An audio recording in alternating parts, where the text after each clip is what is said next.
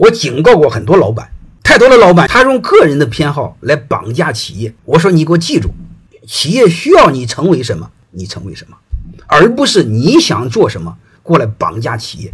我们在工作中也一样，进到社会，你就是个社会人，工作需要你做什么，你就做什么。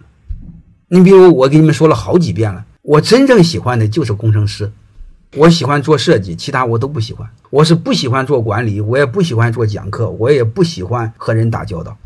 但是没有办法呀，我的家庭需要我，我一帮弟兄们需要我。你想做什么不重要，你肩上的责任需要你做什么。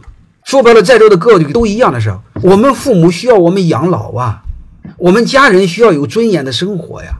我们没有资格谈我们个人的爱好啊，这个你没有办法的。什么时候你可以做你自己？就一个事儿。